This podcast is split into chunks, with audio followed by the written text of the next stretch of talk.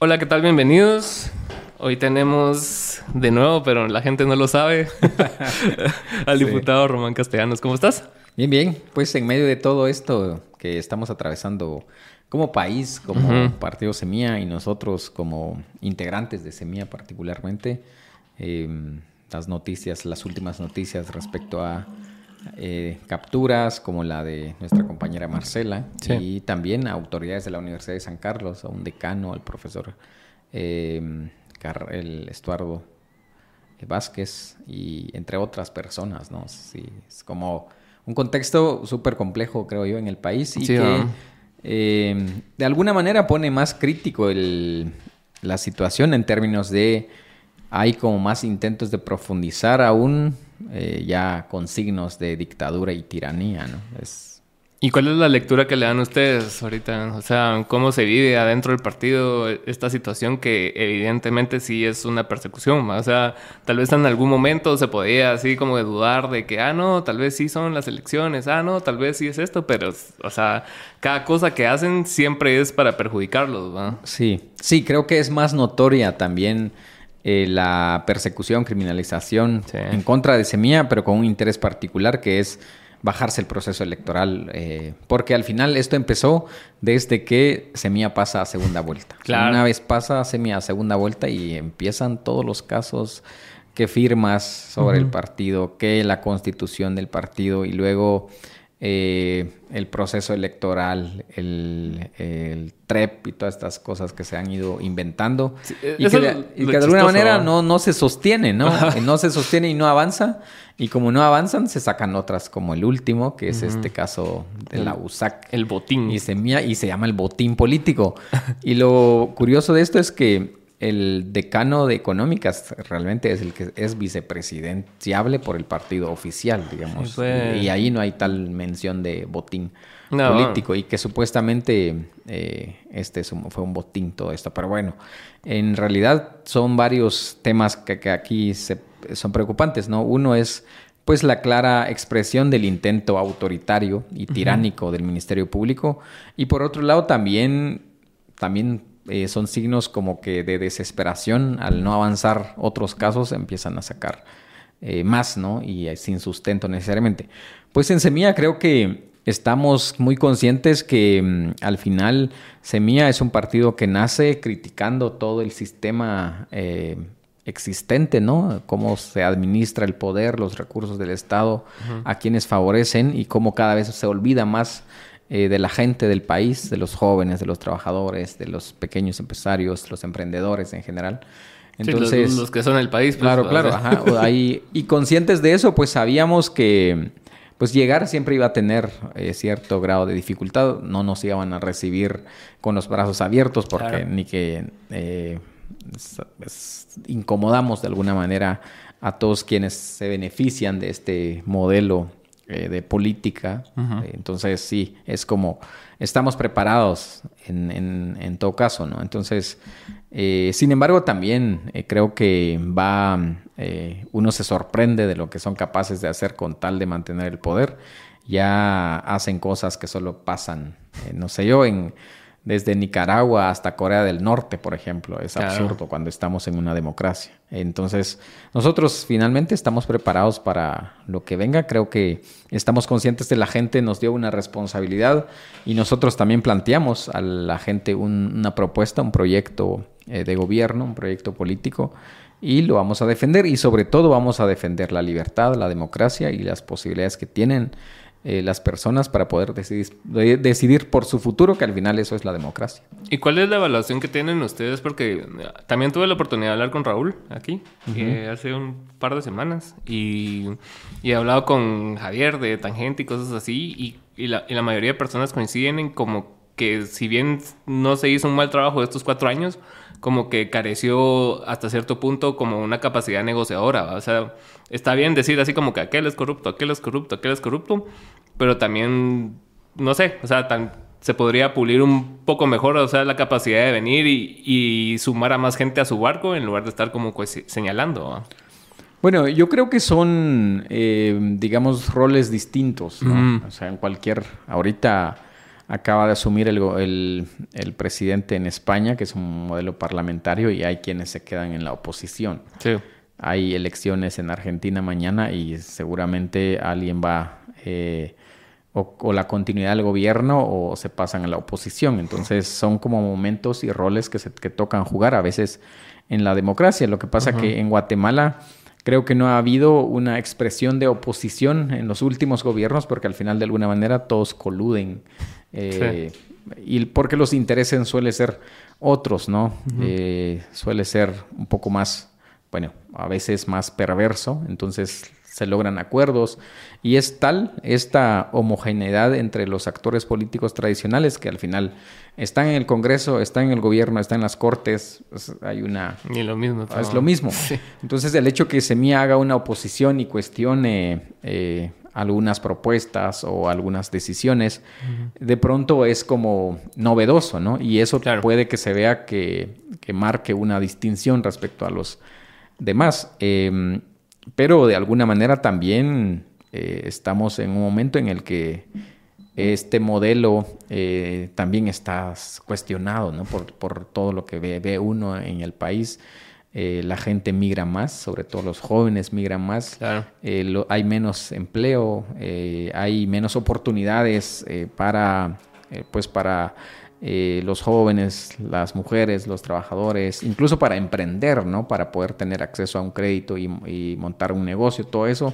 Eh, los servicios básicos, transporte público, agua, eh, salud, por ejemplo, cada vez están en más deterioro.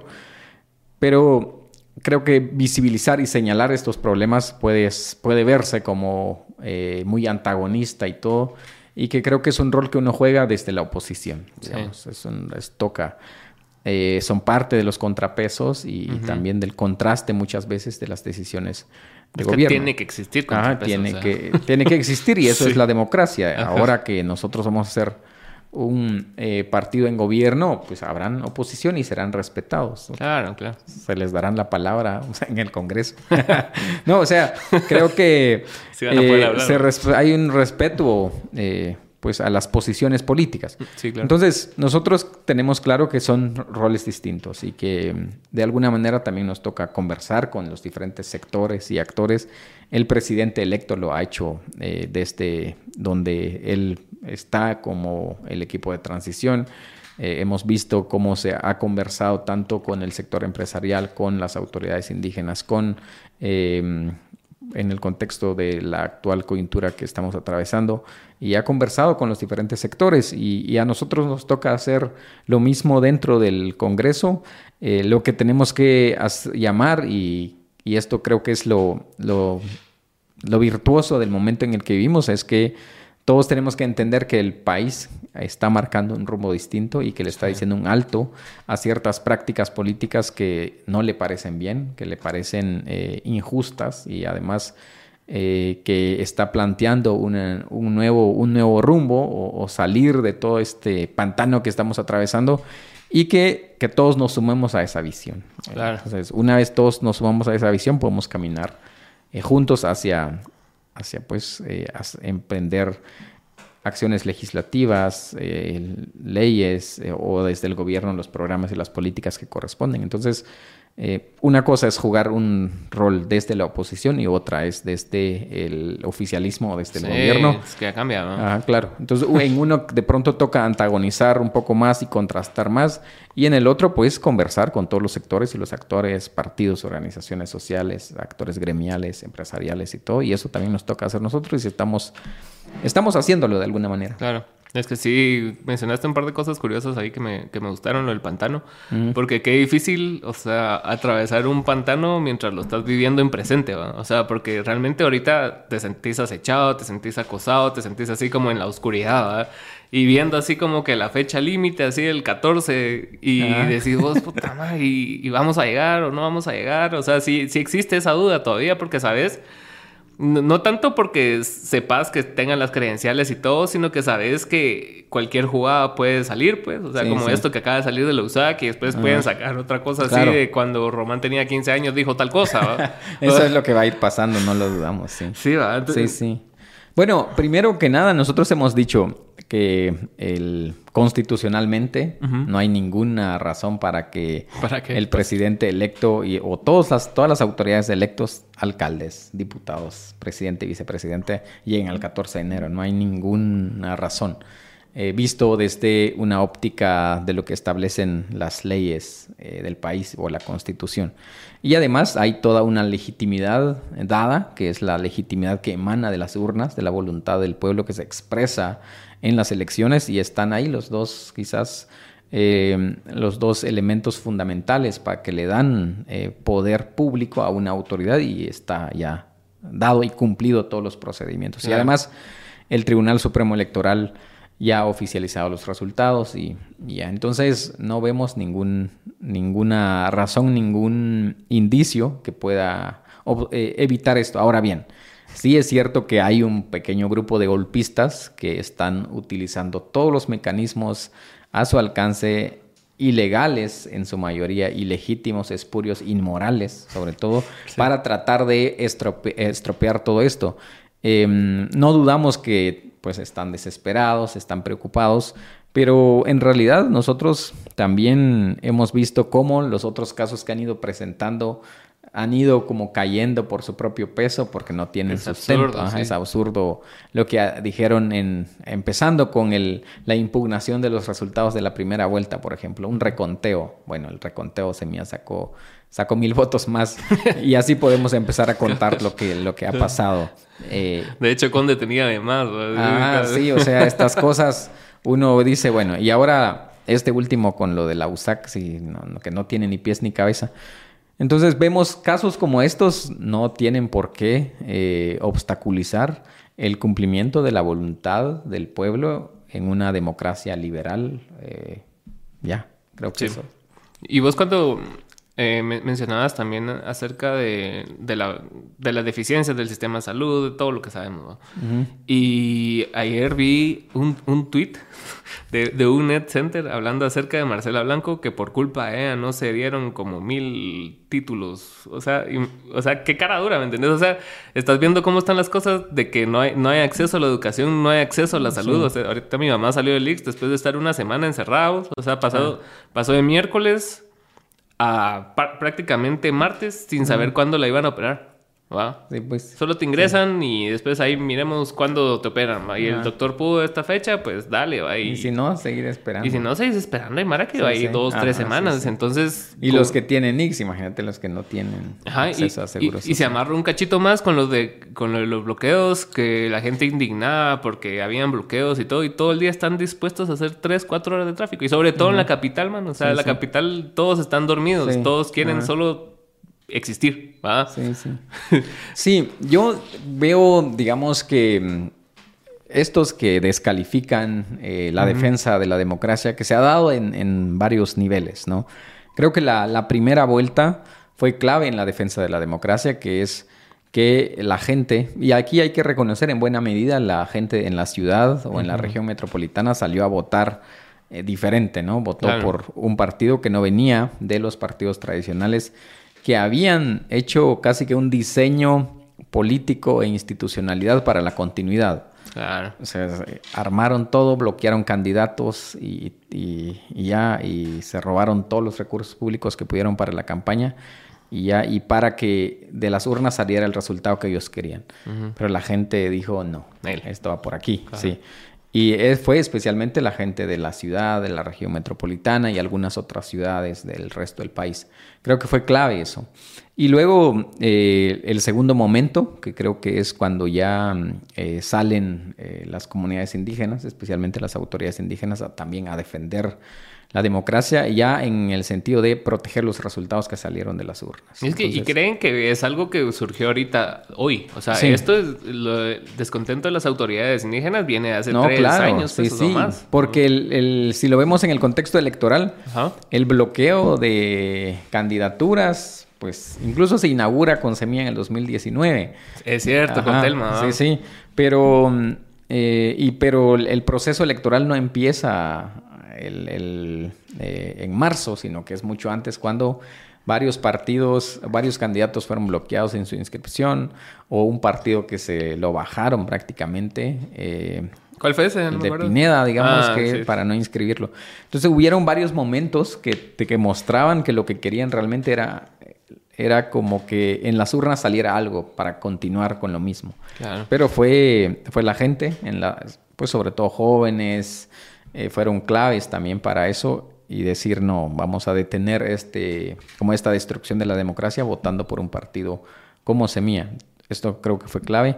Y luego la, el, el protagonismo que asumen también los liderazgos de las comunidades indígenas y los pueblos indígenas para defender la democracia. Entonces han habido para mí dos momentos, ¿no? El momento pues el momento democrático institucional que es que la gente salió y votó y dijo esto es lo que queremos, pero como no fueron aceptados estas, estos, estos resultados Claro. eh, que fueron legítimos, legales, institucionales, democráticos, entonces la gente ya tomó las calles y dijo vamos a defenderlo.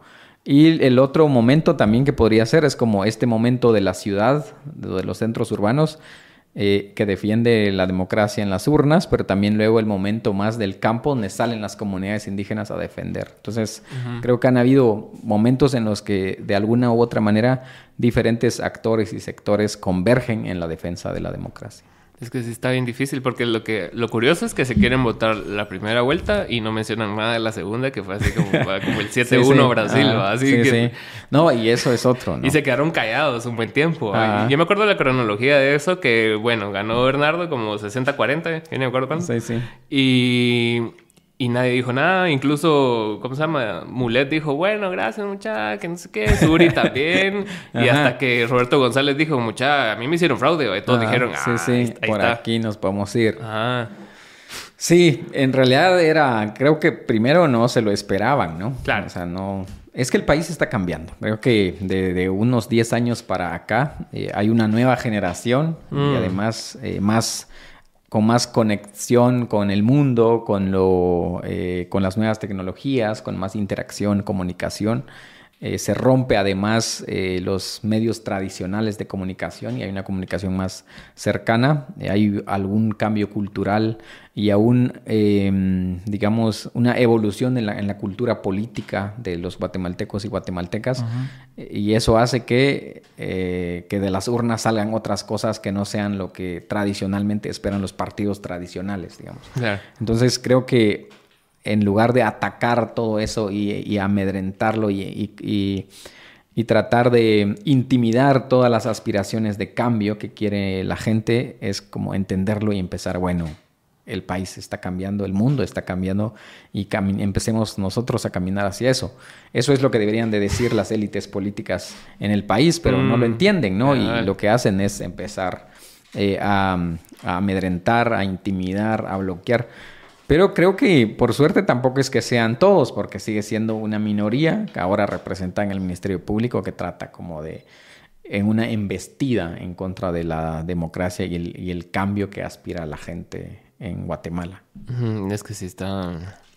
está curioso eso que mencionas porque también fue una de mis lecturas al, al terminar el proceso electoral, es que la mayoría de personas eh, de los demás partidos, porque tuve la oportunidad de entrevistar a Mulet y hacía a un montón de gente, y, y la lectura era de que solo usaban las redes sociales como medio para amplificar publicidad, más no llevaban un mensaje. Sí, pues.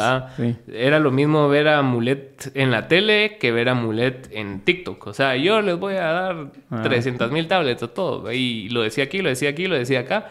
Pero ustedes creo que entendieron más el uso de las redes sociales porque son más jóvenes aparte. Y están como más en contacto con lo que sí está sucediendo. Para, para entregar un mensaje que sí tenía un poco más de peso. Vos decías, ah, escucho a Samuel, escucho a Sí. Román y ellos están diciendo cosas distintas, no están bailando.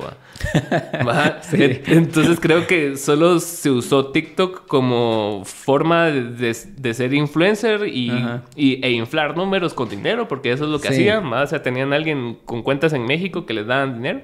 Sí, claro. Nosotros, digamos que eh, entendimos también que no era lo mismo eh, nivel de interacción en tus cuentas No. Que em, aceptación ¿no? o apoyo, digamos, porque puedes generar interacción a través de net centers, pero que eso no necesariamente se traduce después en apoyo en votos, digamos. Sí, lo miras en Pinea. Pinea no tiene el mismo alcance ahorita que antes. Pues. Ajá, por ejemplo, ¿no?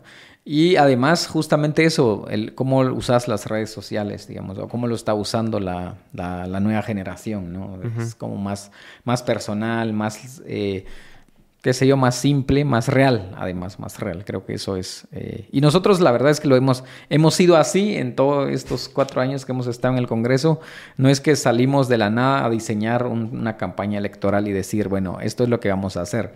No creo que seguimos siendo lo que siempre hemos sido y claro, en un contexto ya electoral, utilizando ya eh, lo que nos corresponde en un proceso electoral, los mensajes, las propuestas, las acciones de calle en los barrios. Entonces, como ir mezclando eso y traducirlo a las, a las herramientas de comunicación que ahora existen. Es que sí, es bastante importante como entender los medios y no solo formar parte de un medio, porque ah, cualquiera podría venir y, y subirse un trend en TikTok y, pero eso tampoco te asegura que vas a pegar, porque si no sos como sincero o por lo menos auténtico en lo que estás haciendo, la gente no te lo va a creer y la gente no mueve la mano. O sea, va...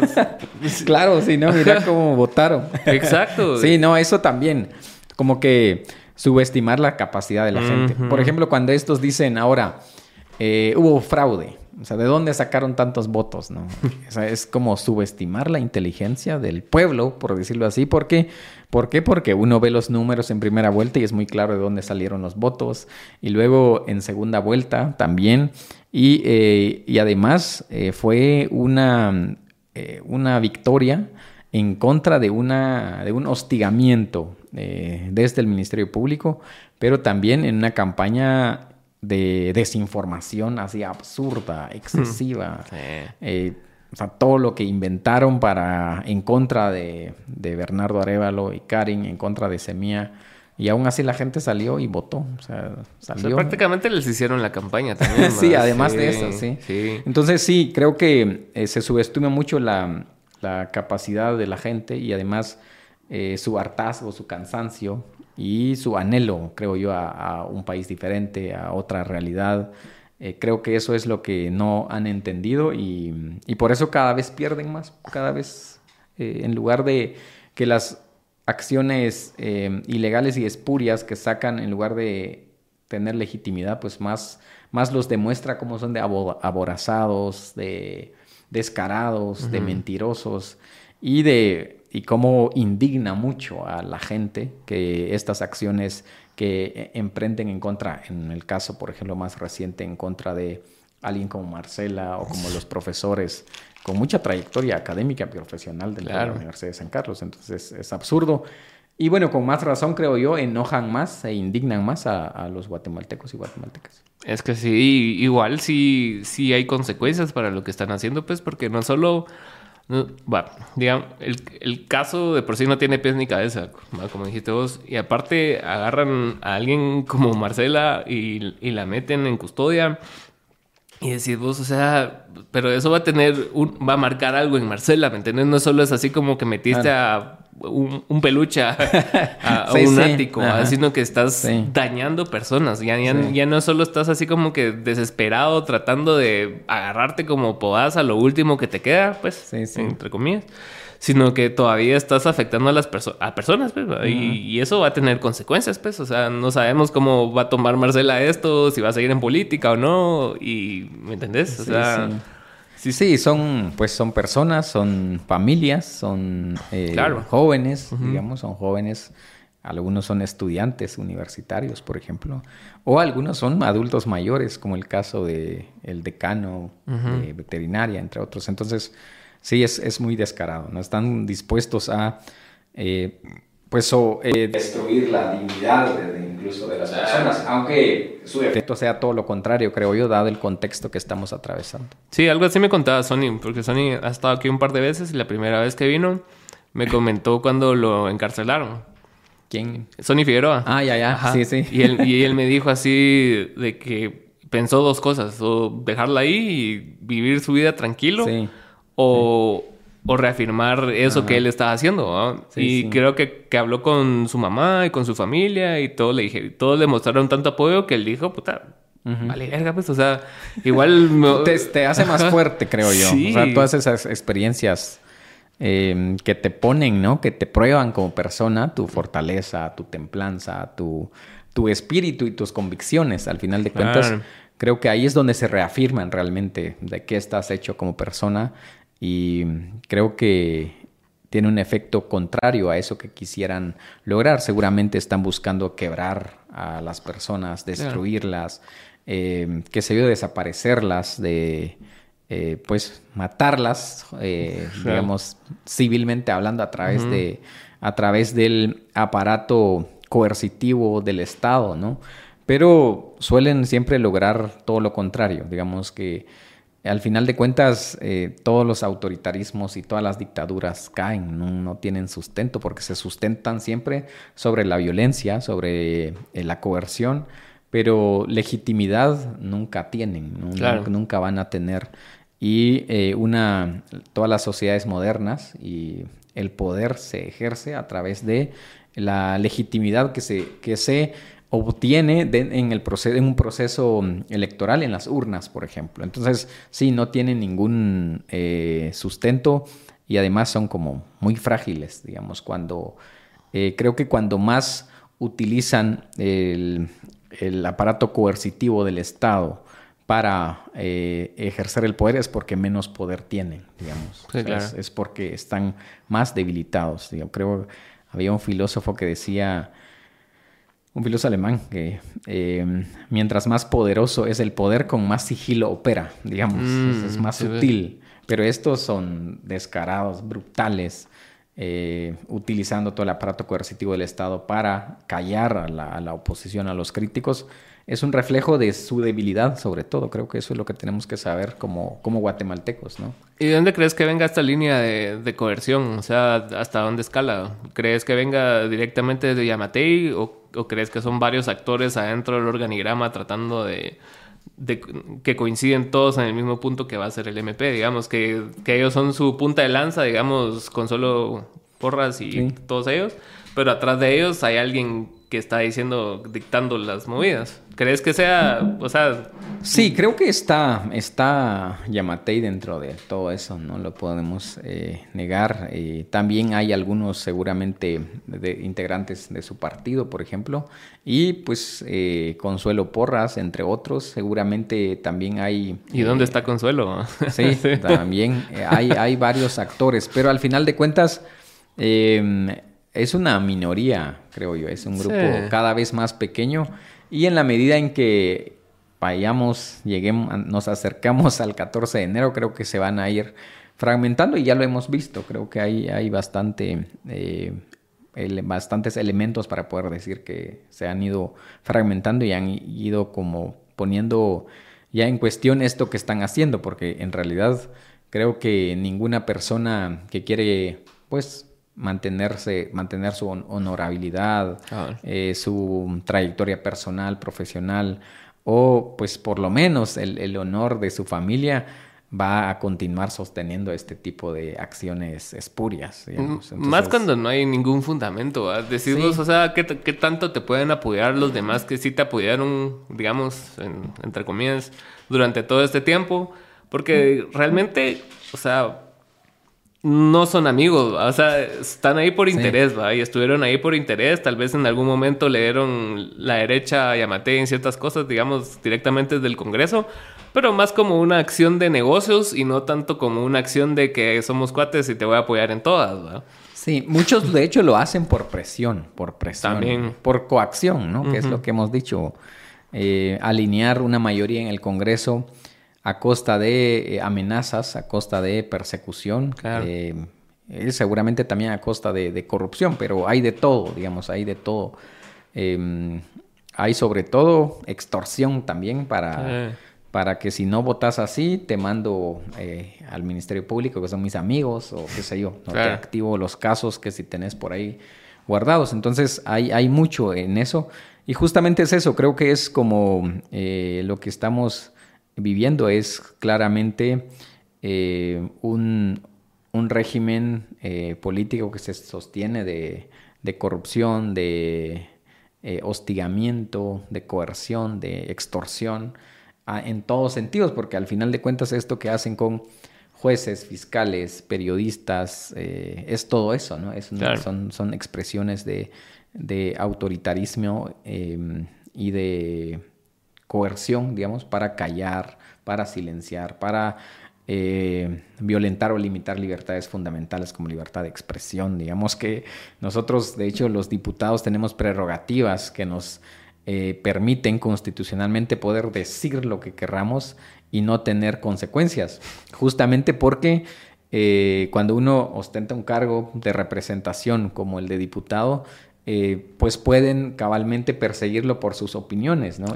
Y, y, dado que para proteger esta esta, mm, este cargo de representación, entonces se le da la, la, protección a un representante para que tenga libertad de expresarse y que sus opiniones no tengan consecuencias, digamos, legales necesariamente.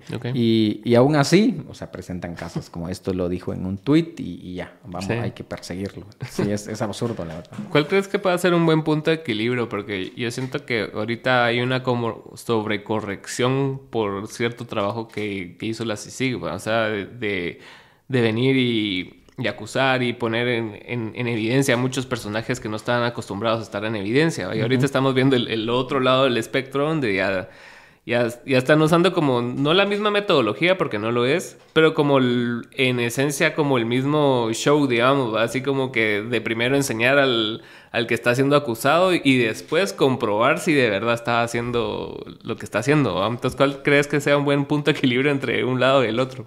Bueno, yo creo que eh, primero el fortalecimiento de las instituciones democráticas, ¿no? De justicia, la independencia de poderes, eh, que los jueces eh, y fiscales pues eh, actúen conforme a la legislación con la mayor objetividad e imparcialidad posible y que no sea, digamos, a, partir de, de, pues, qué sé yo, presión política o bien diferencias políticas y por eso la justicia debe tenerlo, debe ser lo más neutral posible en, las cuestiones em, políticas, aunque siempre va a ser difícil, siempre va, a haber algo ahí eh, que influya, pero ah, somos seres humanos y no, no, necesariamente somos, siempre hay neutralidad, em, pero de alguna manera en la mayor, la mayor cantidad de objetividad y de imparcialidad posible es muy importante en un sistema democrático para eh, la justicia, ¿no? Entonces es necesario el fortalecimiento de eso. Y lo otro, creo que debemos entender que eh, la, lucha contra la corrupción no es solo una lucha penal, o sea, no basta solo con meter a la cárcel a todo el mundo, sino que son otro tipo de cambios que tenemos que ir dando de, en, en, la cultura política, en cómo la gente decide por quién votar, cuáles son los incentivos por las que muchas veces eh, se vota y además eh, los modelos de financiamiento también de los partidos políticos creo que es importante para que eh, no solo aquellos que juntan grandes cantidades de dinero lleguen a ocupar cargos públicos, sino cualquier ciudadano, desde el, profesor, los profesionales, qué sé yo, los vecinos se puedan organizar para llegar y competir por la municipalidad, por ejemplo, o por una concejalía para representar ahí los intereses de los barrios, de las comunidades. Creo que es importante que haya, eh, digamos, más acceso a financiamiento de manera más eh, limpia, transparente y accesible para este tipo de, de, de proyectos políticos que puedan surgir y que no solo venga de pues financistas que muchas veces ni se conocen, ¿no? O que condicionan las decisiones políticas, la política pública, los programas. Creo que es, es importante todo eso, o sea, no es solo penal, sino que también implica todo un cambio cultural que tenemos que hacer como sociedad. Y creo que lo estamos haciendo, vamos, vamos hacia ello. Y la victoria de Semilla, por ejemplo, en, en, primera y en segunda vuelta, creo que es un ejemplo de eso, porque hicimos una campaña súper modesta, sin... Eh, pues la primera vuelta lo sacamos así de una manera panzazo ¿eh? sí con la cooperacha con las con los recursos que teníamos con los teléfonos eh, ya, o sea, no, no, no fue una gran campaña, pero fue una campaña muy de calle. Sí, me acuerdo de haber visto a, Bernardo en Pasitos y, Pedales. Sí, o sea, y también fuimos, por ejemplo, a, al Mercado del Guarda con mm. Bernardo, a, a, la zona 18, a San Rafael y estos eh, lugares de por allá, o aquí mismo en, en el mercado de de la zona 6, por ejemplo, pero también lo mirabas en, en Cobán, en Huehue, en Quetzaltenango. Y nosotros por nuestro lado, pues también visitando aquí todos los barrios, las zonas eh, o las paradas de buses o los puntos de, tráfico en las mañanas, por ejemplo. Entonces creo que se hizo una campaña muy sobria en términos eh, financieros y es un, buen, un gran, gran ejemplo de cómo las cosas van cambiando y que se puede hacer una campaña electoral sin vender el alma o sin vender el proyecto político el proyecto de gobierno y sin vender también la libertad que tiene un funcionario de decidir eh, dónde es más favorable una inversión pública, por ejemplo, con base en las necesidades de la gente, en o de pronto también con base en la visión que se tiene del país o de la comunidad. Creo que eso es lo más importante que hemos aprendido en este contexto. Que sí, y yo me acuerdo que Lucrecia decía eso de que lo, lo, sexy es meter a la mar a, juicios y meterlos al bote y así hacer el gran show mediático, pero sí hay cosas estructurales que si bien se han puesto a personajes importantes en la cárcel, no ha pasado así desde 2015, ¿te acuerdas? Que, o sea, que sí que gran show que metieron a estos presos, pero ¿qué pasó? Solo se fortaleció más. sí, sí, creo que eso es lo... sí, justamente eso creo que es lo que tenemos que aprender como sociedad, digamos es em, que muchos de los cambios que tenemos que ir haciendo eh, son tanto cambios eh, legales, institucionales, administrativos, también son cambios culturales, digamos, en, en, la, en nuestra cultura política, democrática. Creo que eso es lo más importante y no solo meter a la cárcel a, a Raimundo y medio mundo. Sí, es Porque luego también, o sea, en un sistema de justicia tan, eh, qué sé yo, tan frágil o por decirlo de alguna manera, eh, o, tan corrompido, ¿no? hay muchas garantías tampoco eh, de que la justicia vaya a cumplirse o, se vayan a hacer favores políticos o, tomar decisiones con base a presiones, amenazas también hacia jueces, digamos. Creo que va por ahí y eso es el, el replanteo que tenemos que hacer en adelante. Sí, es importante. Y yo ahorita he escuchado de bastantes partidos que han como que surgido con el mismo espíritu así de, de ciudadanía, como creo que Ciudadanía Celeste se llama uno, que, que están como empezando a juntarlo de las firmas. No sé cómo va la verdad, pero algo así he escuchado. Pero creo que es parte un poco inspirados en ustedes, pues, o sea, y creo que ese debería ser el modelo, si bien no es perfecto, obviamente. Sí, claro. Porque sí, o sea, como vos decís, somos humanos, pero por lo menos es una forma más limpia de hacer las cosas y, y, más teniendo en cuenta que bloqueas, o no bloqueas, pues, pero por lo menos limitas a los financistas externos, Que son que a, la, larga ese sistema de financistas externos es el que corrompe a la gente, pues. Sí, sí. Bueno, digamos que, mm, eh, que, la, que el financiamiento no sea condición, ¿no? No sea condicionado. Creo que cualquier persona puede tener derecho de aportar a un partido si le parece que este es el partido que le representa, que cree que eh, su plan de gobierno es el que mejor eh, representa sus aspiraciones, su visión de la sociedad, está bien, pero que se haga de manera eh, limpia, transparente y que se conozca. Lo que ha pasado es que no sabemos, digamos que quién financia a quién y, si, lo que se sabe no necesariamente es todo, ¿no? ahí pudimos ver, digamos... Eh, mucho capacismo también, sí, partidos como la, la UNE, por ejemplo, que reporta una cantidad al Tribunal Supremo Electoral, pero uno ve su campaña a nivel nacional y me dice, ¿será que esto fue todo? O sea, eh, eso, esos datos, digamos, no lo tenemos. Entonces hay que fortalecer toda la institucionalidad de desde el, incluso desde el mismo Tribunal Supremo Electoral para todos los registros, todo lo que eh, la gente pueda aportar, pues que sea transparente, limpia y, que cualquier persona lo pueda hacer. Y ojalá también creo que también hay que voltear a ver esto es que apostarle también a, un modelo en el que haya buen financiamiento público. Sí. Haya buen financiamiento, porque es mejor que el Estado eh, financie a, los partidos y no que, eh, que, vayan a buscar financistas con, eh, pues con el narcotráfico o con algunos actores que tengan interés en los recursos naturales, en la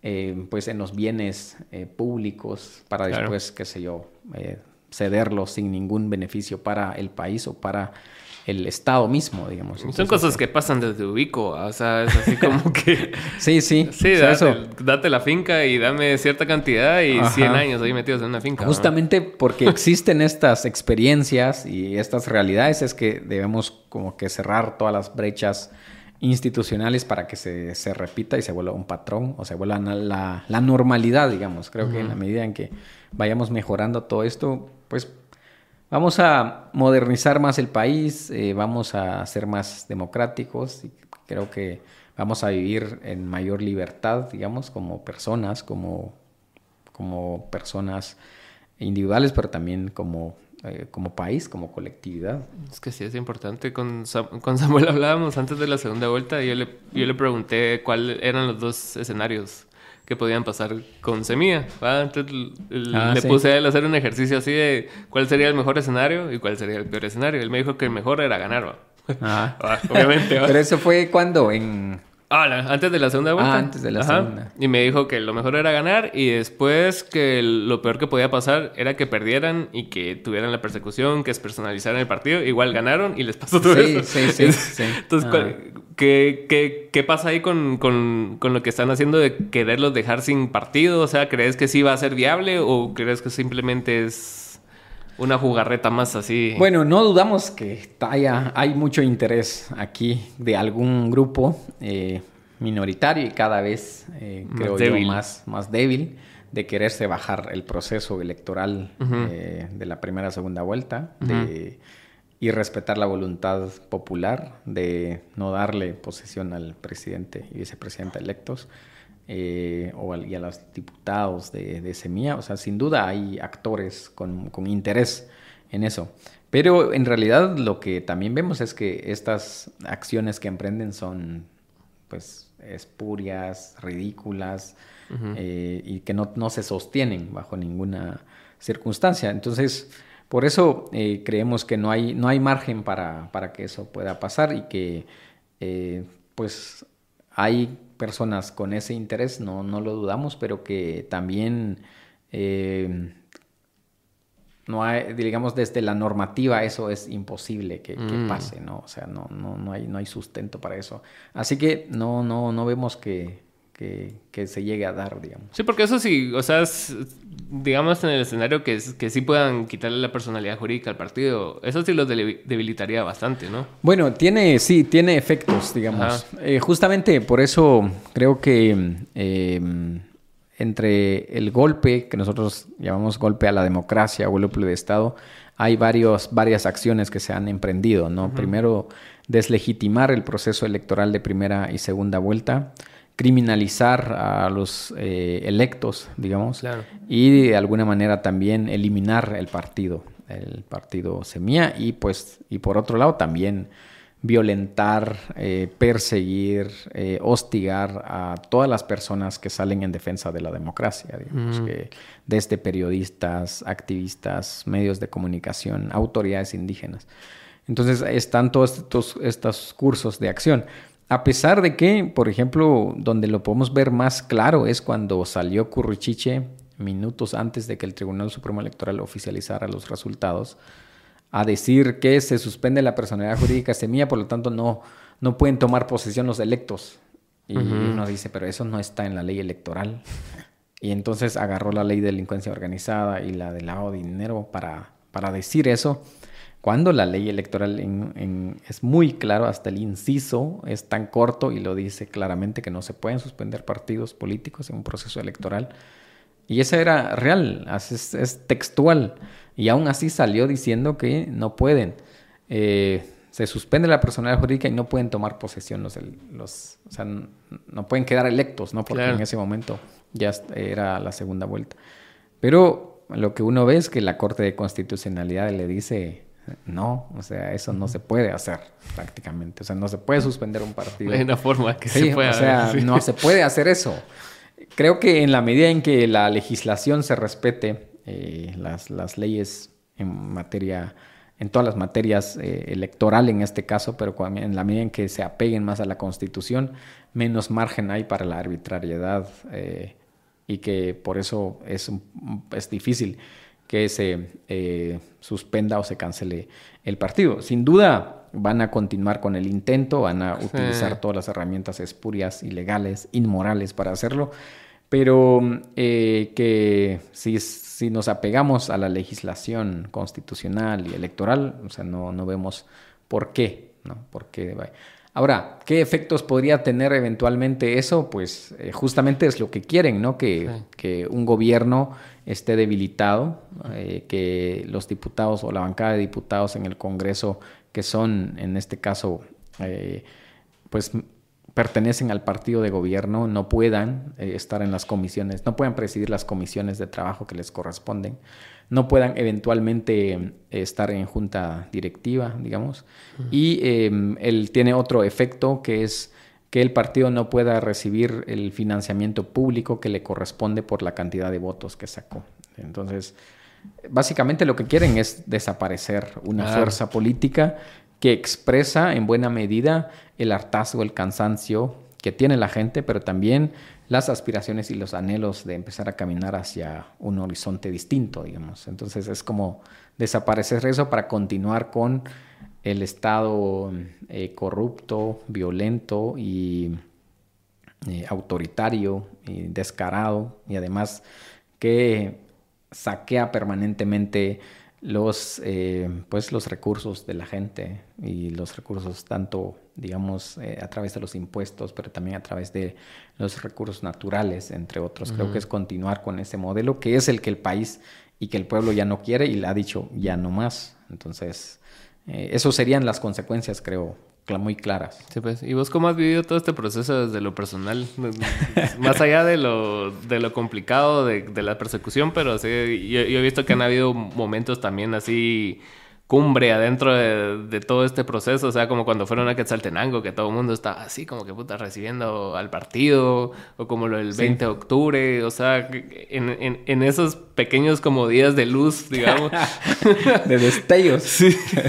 ¿Cómo ha, ¿Cómo ha, sido todo este proceso? Porque me imagino que hace cuatro años no fue así, pues, o sea, o, sea ¿cómo... No, no, la verdad es que, bueno, primero creo que ha sido eh, un momento de mucha esperanza. Sí. De mucha esperanza, de mucha emoción. Em, ver tanta gente movilizada alrededor de, en principio, de la campaña de, segunda vuelta, pero también de el, día de las elecciones, por ejemplo. Eh, creo que ha sido mucha, mucha alegría, muy emocionante y ha generado también toda una esperanza en, mucha gente. Yo he hablado con eh, guatemaltecos y guatemaltecas que se han ido del país ya sea a trabajar, a estudiar o a buscar oportunidades, porque aquí no las encuentran, que ven con mucha esperanza lo que está pasando, porque eh, implica ya un, cambio y, además ven a, la gente y al pueblo muy comprometido con todo esto, ¿no? Entonces como que hay más esperanzas en volver y empezar a trabajar por el país o por su país, creo que eso es lo que vemos. Entonces sí, ha sido eh, pues lleno de emociones, creo yo, de emociones muy, en principio muy fuertes, sí, pero emociones al fin y que eh, muchas son muy esperanzadoras, y que creo eh, que es lo más importante. Y además es una esperanza colectiva, ¿no? Que, que, se ve en todos, en todos los rincones del país, incluso es increíble, pero que también con, con personas de otros partidos, digamos, que, que, contendieron o participaron con otros partidos, nos dicen la verdad es que sí queremos que lleguen porque eh, queremos empezar, que es que cambie este país. La verdad es que yo creo en lo que ustedes dicen y, y según lo que ustedes plantean y cómo han actuado, creo que lo van a, lo van a hacer y, ahí incluso cuenten con nosotros, por ejemplo. Entonces, ha sido un eh, momentos, digamos, eh, muy importantes que marcan un antes y después en la historia del país. Además, creo que eso es lo que tenemos que tener muy claro. O sea, a partir de lo que ha pasado el 20 de agosto, eh, no hay ningún retroceso en términos de que eh, el país vaya a, retroceder en, estos, en estas aspiraciones o estos anhelos de eh, cambio de época. Creo que no. Y aun cuando intenten detenerlo o amedrentarlo, en algún momento va a explotar esto y, y va a encontrar su rumbo y su cauce, el cauce que todos y todas las personas están buscando, están anhelando. Entonces, ha sido eh, eso, ¿no? De, lleno de esperanza, emociones y todo. En paralelo, ¿no? Está también todo esto, todas estas, qué sé yo, avalancha de eh, intimidación, de, eh, em, de embestida, digamos, en contra de la esperanza, ¿no? Es una embestida en contra de la esperanza, una embestida en contra de la alegría, una embestida en contra de el anhelo de la gente de salir de, del pantano. Claro. Y una embestida desde el Ministerio Público y desde otras entidades que al final de cuentas, si bien em, creo que buscan justamente eso, angustiar a la gente, buscan eh, paralizarla, no lo, no, lo, no lo logran, o sea, no lo logran, no lo logran. Todo y es que es imposible detener una, em, creo yo, una transformación que viene con mucha fuerza y que tiene orígenes eh, mucho más anteriores incluso a, Semilla, digamos, que, semilla, que Semilla al final de cuentas solo traduce o hace suyo en buena medida toda esta aspiración, pero que no, no necesariamente se construye a partir de semillas. Sí, no, o sea, sí. Se viene traduciendo de alguna manera. Es que sí, y ahorita que estás mencionando así como los sentimientos, o sea, de alegría y, de cambio y todos son como bastante universales, ¿va? Yo no sé si has visto la película esa de No. ah, sí, sí, claro. Ajá. y justo, varias veces. Y, justo ese era el, sentimiento que querían transmitir, era no, no querían así solo venir y decir algo momentáneo, algo, sino que algo universal, algo que la gente realmente creyera en ello. Y ahí se logró concretar en decirle no a Pinochet. Ajá. Sí, y eso que ves ahí, digamos que hay obviamente eh, como valores que son universales o, pues eh, elementos que son de la condición humana, ¿no? Que es querer eh, cambiar una realidad el cual te afecta o te agravia también aspirar a, eh, y tener esperanzas por un futuro mejor, digamos, ya sea para tus hijos, para tus hermanos, para tus sobrinos o para, para los jóvenes, los niños, qué sé yo. Em, hay aspiraciones también de, de, sentidos de pertenencia de la comunidad, del país, y que en tanto que es nuestro, queremos lo mejor para, para ello. Y eso de alguna manera nos une como sociedad y al ver, digamos, que esta realidad que vemos que hay niños que se mueren de hambre, la violencia afecta a las personas que están eh, en, un, en, que se en su comercio, ¿no? las extorsiones, o que los recursos naturales, los bosques, los ríos, eh, la fauna se destruye cada vez, creo que afecta mucho y, nos une para tratar de rescatarla y empezar a trabajar por ello. Entonces creo que esa, eso, esos sentimientos que son universales, trascendentales, es lo que nos tiene como país eh, con, esperanza, con anhelo y de, recuperarlo y de reconstruirlo.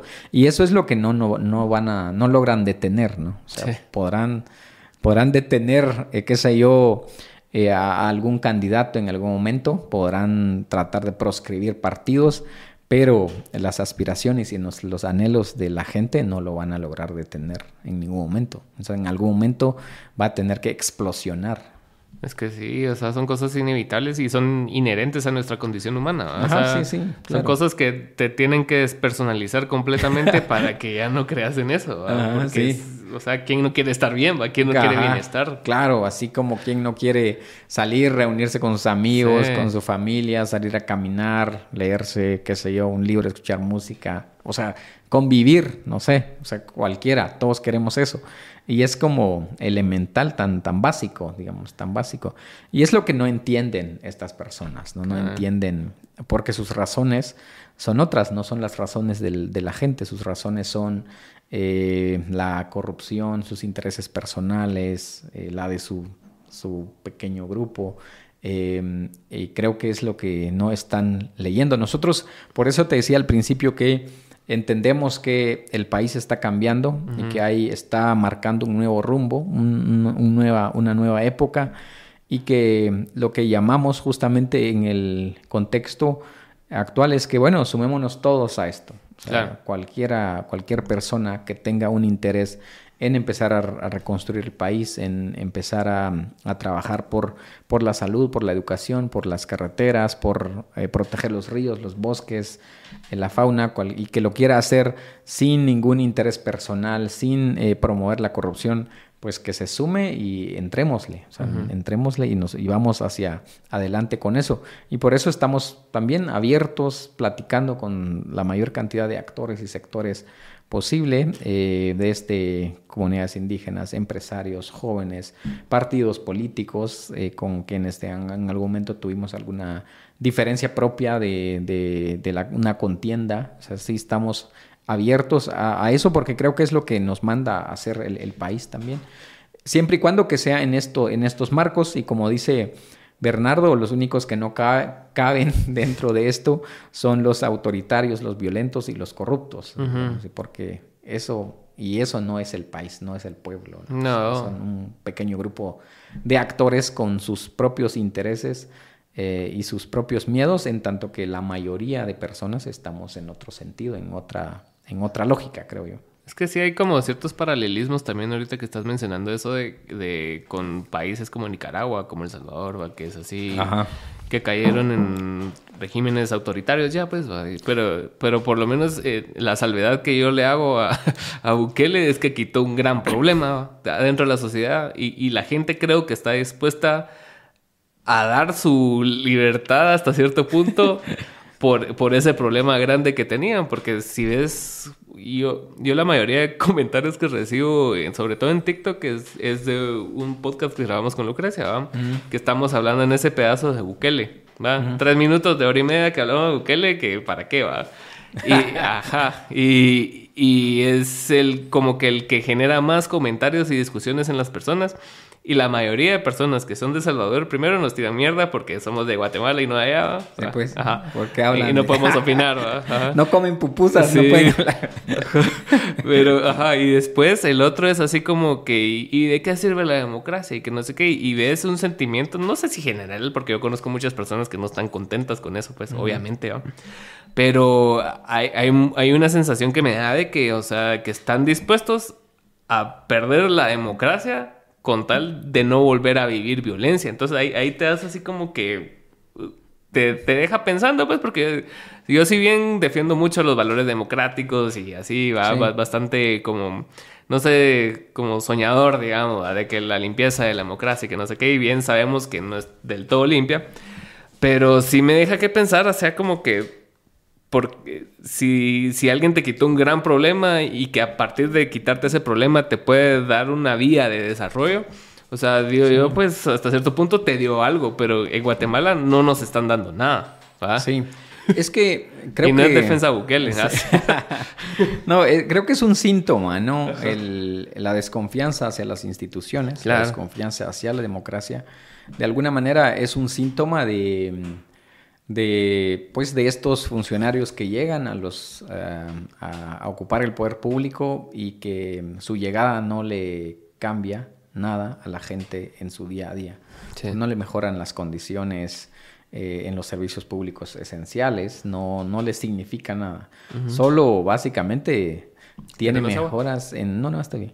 Eh, solo tiene mejoras en su familia, en sus amigos, o sus financistas. Creo que Digamos que eh, la pérdida de confianza a la democracia suele ser un síntoma de un Estado que abandona a, su pueblo, a su sociedad, y que luego entonces surgen como que estas, em, pues, eh, estas, estos eh, liderazgos que concentran todo el poder y que en, pues la gente los ve como pues como una salida, digamos. pero Creo que Guatemala deberíamos de valorar algo que es muy importante y es que justamente en donde nos encontramos ahora es, es un poco lo contrario, ¿no? La gente cansada de todos estos eh, políticos que cada día se benefician en lo personal de los bienes públicos, en lugar de aspirar a un autoritarismo, le han más bien puesto un alto y, dice queremos más libertad y más democracia. Creo que eso es. Porque la verdad es que más libertad y más democracia implica eh, pues poder hablar, poder opinar, poder desarrollarse. Esto, así. claro, poder desarrollarte plenamente desde tu eh, condición como persona individual, como persona, como familia o como miembro de una colectividad o de una comunidad y donde puedas pensar, hablar libremente. Creo que eso es lo más importante y además poder eh, pues decidir tu futuro con base en tus propias eh, posibilidades. Pero claro, creo que y nosotros le hemos dicho es que también es cierto que no hay democracia sin justicia social, ¿no? O sea, porque no todas las personas tienen los medios, los recursos, por muchas razones. Entonces, por eso el Estado debe generar condiciones para que haya educación accesible, de calidad, para el que eh, quiera, de, en todos los niveles, ¿no? Desde educación primaria, primaria, básico y diversificado. Haya salud para que no eh, tenga que vender uno, eh, pues, qué sé yo, su casa, o sea, su casa o dulces para poder eh, ir a, algún, pues, a alguna farmacia o algún médico. Entonces hay una serie de condiciones que hay que eh, trabajar para que justamente podamos profundizar eh, más la democracia y la libertad como valores fundamentales en una sociedad. Entonces eso creo que es lo más importante que estamos viviendo como país, que hay un alto espíritu democrático y eso creo que hay que rescatarlo y hay que pues trabajarlo en tanto que los otros están casi que instalando un autoritarismo, una tiranía a costa de eh, violencia, persecución, criminalización, hostigamiento. Em, todo por dinero, man. Pues o sea, no, es ni siquiera así algo ideológico que vos digas. no, tienen un proyecto tampoco. no tienen un proyecto.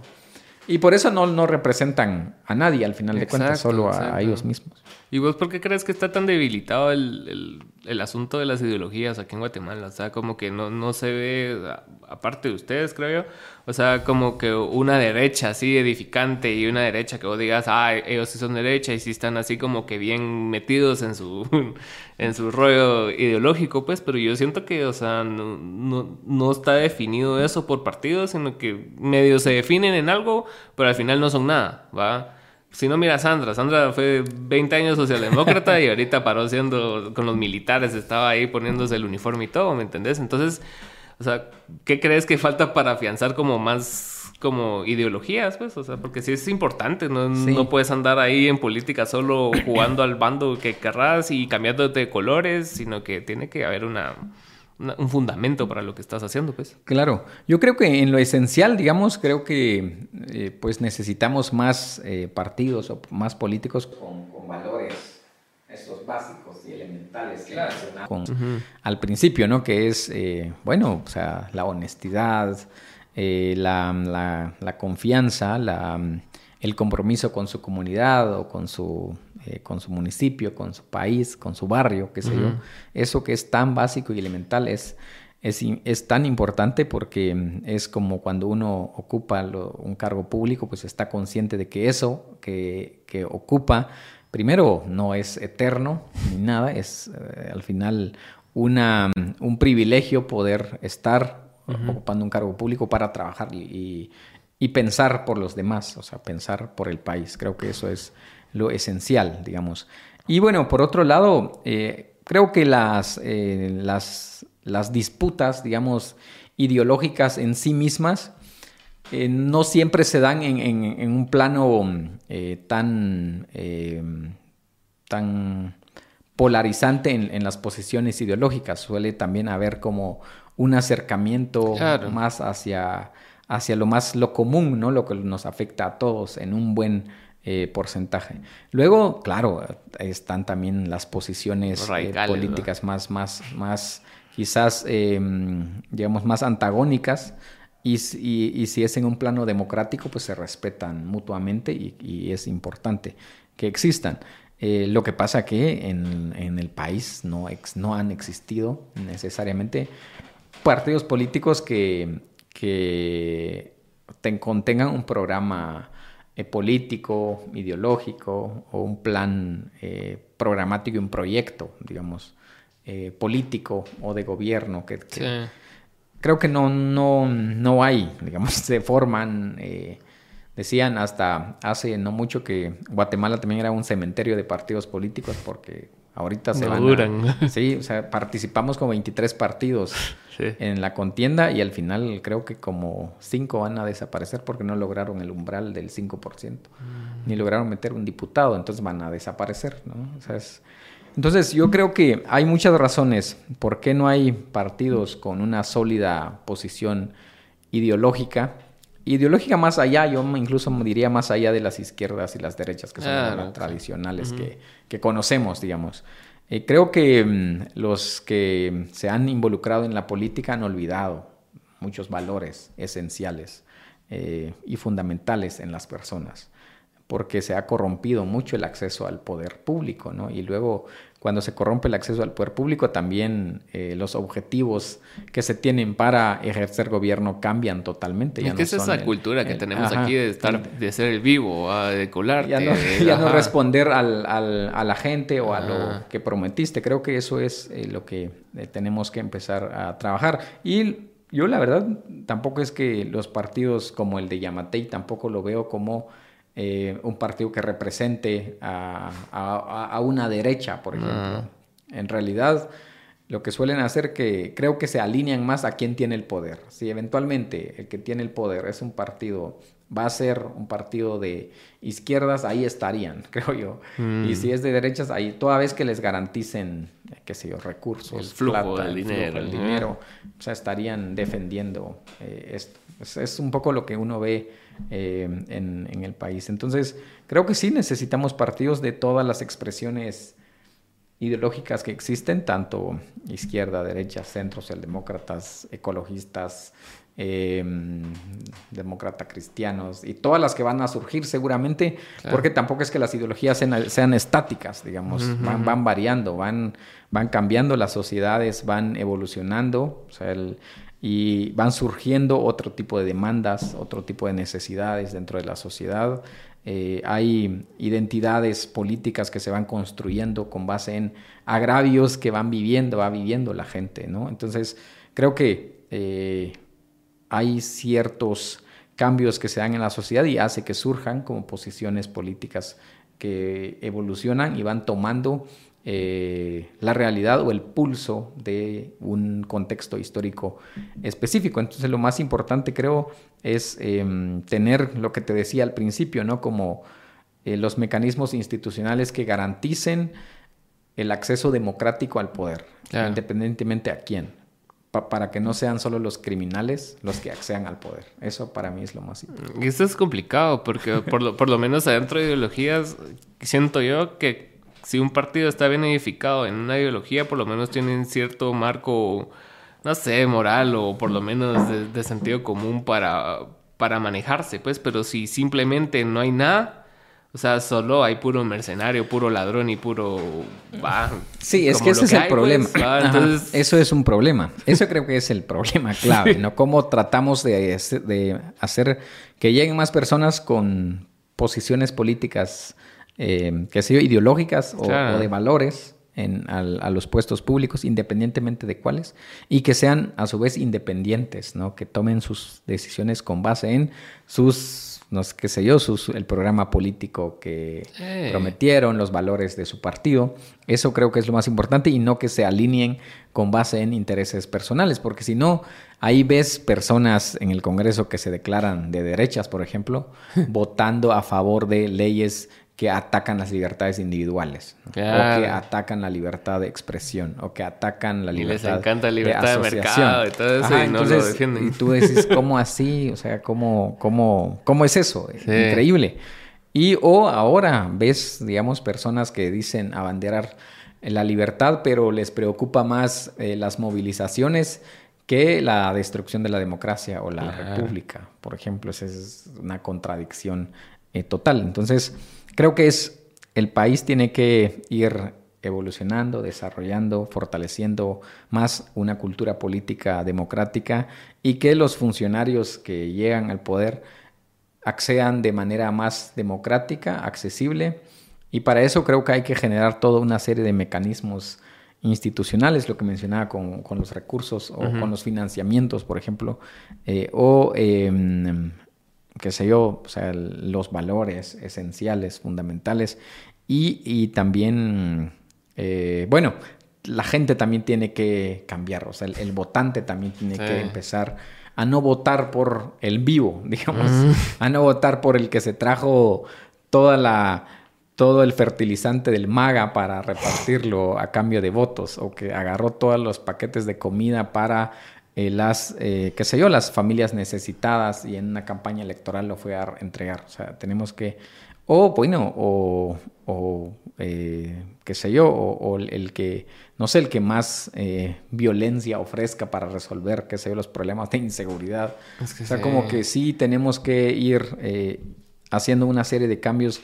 institucionales, normativos, pero también culturales para ir terminando con esta con ese régimen político que eh, está condicionado por, no sé yo, qué sé yo, por, por la viveza, por el, digamos, por el dinero, autoritarismo, eh, por, la, por el autoritarismo, la violencia, el descaro. Digamos. Es que sí. Eso creo que es lo que... Vos mencionabas algo bastante clave, siento yo, cuando decías de lo de los financistas y que era importante como que te dieran su dinero, pero no condicionado. Pero aquí, usualmente, las personas que te dan dinero para algo, siempre esperan algo a cambio, pues, o sea, más allá de que vos digas que, ah, mi servicio es tal, va, cobro tanto, va, entonces la persona en lugar de contratar tu servicio quiere que vos te amoldes a lo que ellos necesitan de acuerdo al dinero que te dieron. y eso no es así, pues, o sea, ponete si un músico dice que toca X cantidad de rolas, esas son las rolas que va a tocar ese día, no tenés que pedirle Selena, ¿me entendés? Ajá, más, o sea... Qué triste va. Sí, pasa. Es no pedir Selena entonces. Eh, pero estás viendo cómo es el proyecto, ves cómo funciona y, pedís cosas que no van acorde al proyecto que te están ofreciendo. Y, crees que puedes decir algo solo porque estás pagando. Y, y sí, pero en otro contexto, ¿me entiendes? Sí. yo creo que lo que mm, vimos en Semilla justamente es, ese cambio, ¿no? cualitativo en cuanto a, al financiamiento. O sea nosotros pues recibimos financiamientos de personas que daban desde 5 quetzales hasta 20 quetzales o 100 quetzales, eh, que fue la mayoría, y, o hasta 4 quetzales, digamos, personas así que decían esto es lo que tengo y yo creo en este proyecto y aquí, aquí va mi aporte. Claro. Es eso, o sea, la gente lo está haciendo porque dice yo sí quiero que esta gente llegue y me representan y aquí va algo y ya, y, eso creo que es lo más, lo, lo quizás lo, lo, mejor que ha pasado en este contexto, digamos. Y ojalá de aquí en adelante también marquemos una pauta en el que no es el dinero el que determina el resultado de las elecciones, sino también son los compromisos, las convicciones, eh, la propuesta y los deseos, las aspiraciones y los anhelos que tienen los votantes, digamos. Creo que eso es lo que podríamos esperar que marca un cambio de aquí en adelante. A mí eso es lo que más me, gustaría para que, pues para que los partidos no dependan del dinero, ¿no? O sea, no dependan del dinero y que la gente, o sea, mucha gente que vota tampoco espere algo a cambio del voto, digamos. es como de doble vía, o sea, somos eh, los que hacemos la política partidaria, pero también los que eh, los que ejercen la ciudadanía, digamos, porque al final todos la estamos ejerciendo, pero los que votan eh, es como una acción conjunta, creo yo que es lo que tenemos que ir eh, cambiando. ¿Y vos viste, cómo viste? Porque creo que esta vez pasó algo que no había pasado antes, o por lo menos yo no me había dado cuenta, de que surgieron bastantes como creadores de contenido, como siempre ah, como y todo ese tipo, de, que, se volvieron actores importantes adentro del, de la política. ¿Cómo viste ese crecimiento de esas personas que, que sin ningún interés, porque realmente ninguno está generando dinero, de los que yo conozco por lo menos, lograron como que concienciar a la, a la población, pues? O sea, ¿cuál es tu...? Sí, es lo que te decía sobre como que mm, la democratización de, lo, de la comunicación. la democratización de los medios de comunicación, ¿no? O de los canales de comunicación, digamos. Ahorita están las redes sociales, y hay gente que agarra su teléfono y te hace un mejor contenido que el que se sienta a ver tu, tu abuela en, el, en la sala, por ejemplo. O sea, y ya hasta es más atractivo. Y creo que eso es, es, es lo, lo, lo, lo, que determinó en buena medida este, este resultado del proceso electoral. Y lo que está está determinando también el curso y el cambio que está llevando al país, porque ahora ves generadores de contenido desarmando los planes del MP o los casos del MP así eh, entre risa y risa desarmando los casos que son espurios, que no tienen sustento y que son ridículos. Entonces, todo eso, ¿no? Lo que pasó en el proceso electoral, lo que está pasando ahora, eh, y el rol que juegan los eh, creadores de contenido, pero es más en términos del acceso a, los medios digitales de comunicación, que creo que es lo, importante. jugaron un rol muy determinante para, de pronto, para orientar eh, a, las personas hacia cómo votar, por qué votar, cuáles son, en todo caso, visibilizar propuestas políticas que de repente por falta de acceso a recursos no estaban presentes en la discusión pública, pero que estaban presentes en, en, TikTok o en Instagram. Claro. Ya. Creo que para mí es, es importante este papel que, que juegan de los dos lados, ¿no? Porque también luego veías eh, gente desinformando. Sí. habían quienes andaban desinformando. Pero lo que llama la atención es que no necesariamente pegaba esa desinformación. Sí, no, o sea, también, también insultan mucho la capacidad de las personas. Exacto, creo que es más... Son cambios culturales, creo yo. Que sí, evolución, sí, creo que ha, habido en el país una, un fuerte eh, podría decir, una fuerte ciudadanización. Sí. Buena... Qué gran término. Sí, sí, o sea, en los últimos 10 años, digamos, y que la gente está atenta a lo que deciden las autoridades, a, eh, qué hacen, cómo lo hacen. Y bueno, eh, y nosotros hemos pasado por varios procesos, ¿no? Las manifestaciones del 2015, eh, todo el conflicto alrededor de CICIG, las decisiones que se tomaron y la gestión de la pandemia creo que también hizo, eh, reveló mucho la capacidad que tienen los líderes políticos para tomar decisiones por los afectados, por la gente, ¿no? Yo tengo un y para la capacidad para resolver los problemas. Digamos, nosotros vimos cómo se gestionó la vacuna, eh, los programas para apoyar a las empresas o a los trabajadores, fue pésimo y eso lo vivimos todos y todas de alguna manera. Tengo un cuate que cada año le, recuerdan en su post que hizo en Facebook de que gracias a Dios tenemos un presidente doctor. Envejeció re mal eso. Sí, sí, a ver, esto está bueno para sticker. Sí, y cada, y cada año sale porque alguien le comenta, así como que alguna mulada, pero sí Sí, tienes razón. Eso evidenció mucho como las verdaderas intenciones que traía este gobierno. Y le cayó en el primer año. O sea, no, no les dio chance de nada. o sea, fue el, cayó el primer año y se evidenció así lo de la alfombra, etcétera, lo de la compra de medicamentos. Ahí es donde ves, ¿no? ¿Cuál es el... Eh, pues de qué están hechos los líderes políticos, digamos, en los momentos más eh, crudos, ¿no? O sea, no solo el país venía atravesando una serie de eh, situaciones pues difíciles desde el 2015 y luego nos cae una pandemia y ya, o sea, 2015, CICIG, salida de CICIG, expulsión y eso, eh, el proceso electoral también fue bastante, em, qué sé yo, pues cuestionado el, anterior 2019 porque también se bloqueó alguna candidatura. Em, salieron resultados inesperados también, como, bueno, Semilla llega con siete diputados, eh, Telma Cabrera entonces obtiene un mejor resultado, visibiliza a otros actores políticos y luego cae la pandemia, donde pone a prueba la capacidad del Estado para atender la emergencia.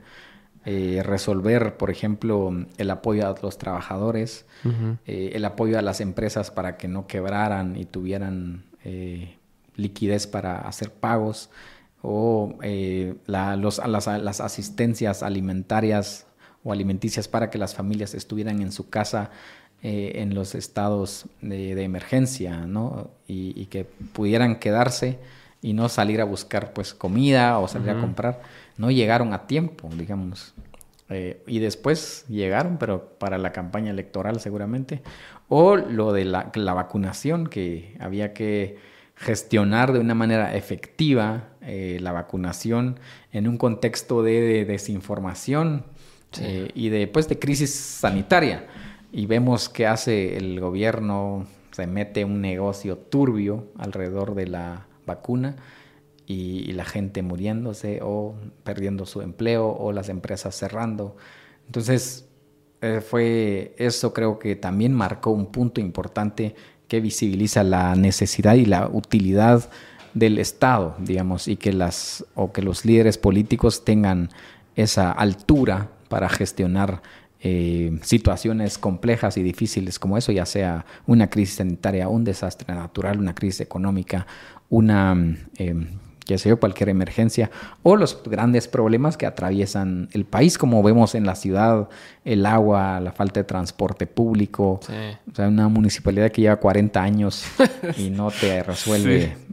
y ni lo va a resolver. Sí, o sea, este tipo de cosas creo que la gente fue viendo eso, fue eh, tomando conciencia de la importancia que tienen eh, los funcionarios públicos. Eh, nosotros creo que por primera vez en el Congreso amanecíamos aprobando iniciativas de emergencia y habían miles de personas conectadas en, la transmisión del Congreso. Creo que eso no había pasado antes de la pandemia. y, se visibilizó eso, como las maneras en cómo se fueron aprobando los estados de calamidad y cómo los estados de la calamidad, en lugar de utilizar de los para eh, atender el problema o la crisis sanitaria las utilizaron porque el estado de calamidad te permite hacer compras directas. Mm. Ah, entonces vamos a aprovechar para comprar el tractor, digamos así. y, a la empresa de la empresa de, que, está a nombre de otra persona. estas cosas creo que son el claro reflejo de cómo la gente va tomando conciencia y bueno, el surgimiento de estos medios de, de comunicación digital el cambio cultural generacional. O sea, hay, hay una serie de factores que creo que determinan el resultado electoral del 20 de agosto. Por eso te digo que por mucho que intenten detenerlo, estos eh, pues personas alejadas, abstraídas de la realidad y obtusas, eh, incompetentes y que no comprenden el espíritu del tiempo, por mucho que intentan detenerlo, en algún momento les va a reventar en la cara. Sí, y debería. lo, que, lo que estaba leyendo hace poco, así desviándonos un cacho del tema, es de que está, están demandando a AstraZeneca. ¿Ya te, ah, sí, ¿por qué? No, no. Por, o sea, algo que era evidente, pues, o sea, para mí era bastante evidente que no podían, como, si bien entiendo el estado de emergencia que había en el mundo y con el tema del COVID y todo, o sea, se saltaron muchos pasos para probar las vacunas. Ah. ¿Va? Entonces mm. la, funcionalidad de las vacunas no es la más óptima. Muchas veces desarrollaron trombosis, eh, problemas del corazón, incluso desarrollaron así cáncer en personas y cosas así. No solo AstraZeneca, sino que todas, porque todas fueron igual hechas a la carrera y mal, pues. Entonces... Sí, bien grueso. ah, no, no vi eso. Estaba viendo la noticia y, lo, y, lo, hablamos aquí con un par de conocidos que tengo y precisamente fue eso de que, o sea, fue una crisis mal manejada a nivel mundial, pues, o sea, porque primero no, no habían las condiciones para, para hacer un tratamiento efectivo, ¿va? Porque mucho se politizó entonces era así como o vacuna o nada, se volvió en una época y era así como, ¿qué hago con todos estos tratamientos que sí están funcionando en este lado? Porque había muchos papeles de médicos y todo que decían que, bueno, con un buen tratamiento de ivermectina y no sé qué otra cosa, sí podía funcionar y en otros no, que completamente no, porque eso no funciona y que no sé qué y como que está el estira y afloja con la FDA y todo ese rollo. Entonces sí. No, y además como también hay ves los conflictos geopolíticos. No, no, si es una vacuna que viene de China, eh, saber si funciona y si viene de Estados Unidos sí, y si es de Rusia, y si es, o sea, este tipo de. ¿Sabes? Se volvió también una disputa por el poder geopolítico. Em, creo que también hizo ver algo, ¿no? La, la pandemia que es cómo hemos ido desbaratando los sistemas de salud para, eh, en muchos casos, privatizarlos, digamos. Eh, y por otro lado, también eh, el, cómo el neoliberalismo desbarató las capacidades del Estado para tener sistemas de salud, que sé yo, más, más robustos, más eficaces y también más eh, con capacidad de investigación científica y estar preparados para cualquier emergencia que pueda surgir. Entonces, eso veíamos de que los insumos, eh, en el caso de los países desarrollados, tenían que traerlos de los países donde las maquilan, ¿no? Donde están maquilando las mascarillas a granel, seguramente con condiciones de trabajo mal remuneradas, mal, remuneradas en los países subdesarrollados. Y ahora se nos acaban aquí, tenemos que depender de los países subdesarrollados para que nos manden los insumos que están maquilando, tal vez hasta niños, qué sé yo. Claro. Entonces, eso creo, esa conciencia que creo que hizo que otros países empezaran a replantear eh, otra vez las capacidades del Estado o eh, el desbaratamiento desbaratamiento del Estado que es consecuencia del neoliberalismo, digamos, y empezar a, localizar em, empresas en otros países subdesarrollados porque las condiciones laborales son menos rígidas o, puedes explotar más a la gente y, la, o la legislación es más favorable o eh, eh, los impuestos te favorecen más, entonces te salís de un país y te vas a otro, por ejemplo. Creo que esa reflexión también eh, generó eh, la pandemia. En todo caso, replantea también el, rol del Estado en adelante respecto a los servicios esenciales, por ejemplo. Sí, porque con, con, eso del neoliberalismo que vos mencionaste, o sea, o sea, el Estado pasa casi que a un segundo, tercer plano. O sea, miraste Estados Unidos, o sea, prácticamente Facebook tiene el poder de un país. ¿va? Y miras a, BlackRock y todas esas mega empresas que, o sea, que ya pueden ser dueños de, del mundo, pues. O sea, Sí. No, hay empresas. Solo no lo hacen porque no quieran. Hay empresas que seguramente su, su, capital es el PIB de Guatemala. O sea, sí. no tengas dudas. sí. Eso.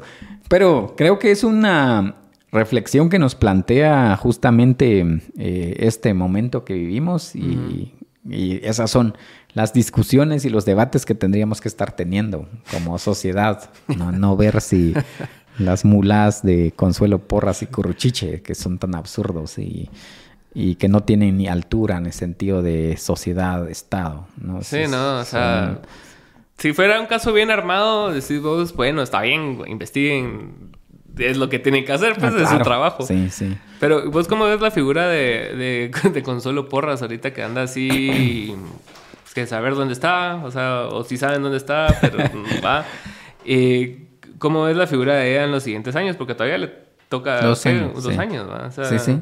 A, mi punto de vista, tal vez ahorita lo, lo está ejecutando mal, así. pero eh, sí siento yo que sí necesita Bernardo un contrapeso. No, tal vez no sea la idónea, pues, pero sí. funcionaría como un contrapeso. ¿Cuál es tu lectura de ese, de ese rol que ocupa él ahorita y que igual tiene, tiene dos años que le quedan, pues? Sí. La verdad es que no, no la veo como un contrapeso legítimo, digamos, porque en realidad, eh, pues un contrapeso en un sistema republicano es eh, una entidad que em, genera un equilibrio en el poder y además eh, de alguna manera dispersa la concentración del poder que pues que, es más propio de qué sé yo de un estado absolutista pero en, ella en todo caso su, cómo actúa es incluso actúa al margen de la legalidad de la constitucionalidad eh, y por lo tanto, digamos, tampoco es que sea una persona democrática. ¿no? Creo que cualquier contrapeso en un sistema republicano y democrático como es el Guatemala, también tiene que ser democrática o la persona que dirige la entidad pues. para que el contrapeso sea con base en en el marco constitucional. Que fue en el mismo juego. Exacto, o sea,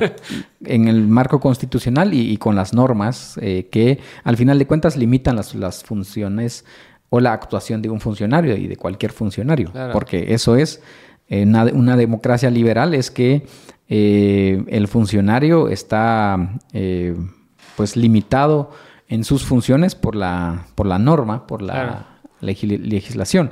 Pero para que haya, funcione bien un sistema de pesos y contrapesos, todos los funcionarios tienen que enmarcarse dentro de la norma constitucional. Claro. Pero desde el Ministerio Público no hacen eso. O sea, están violando permanentemente el Estado de Derecho, las, eh, la legislación, pues en materia, qué sé yo, eh, penal, judicial, electoral. Claro. Este, esto. Entonces, en principio no la veo como un contrapeso legítimo y democrático. eh, si lo que buscamos es fortalecer eh, el Estado de Derecho, digamos. Incluso si buscamos fortalecer el Estado republicano eh, y, de, y, democrático representativo. claro, claro. No, no, es, no es em, una persona que abandere esos valores. No es idónea, pero es lo que hay, ¿va? Bueno, o sea, pues, pues sí.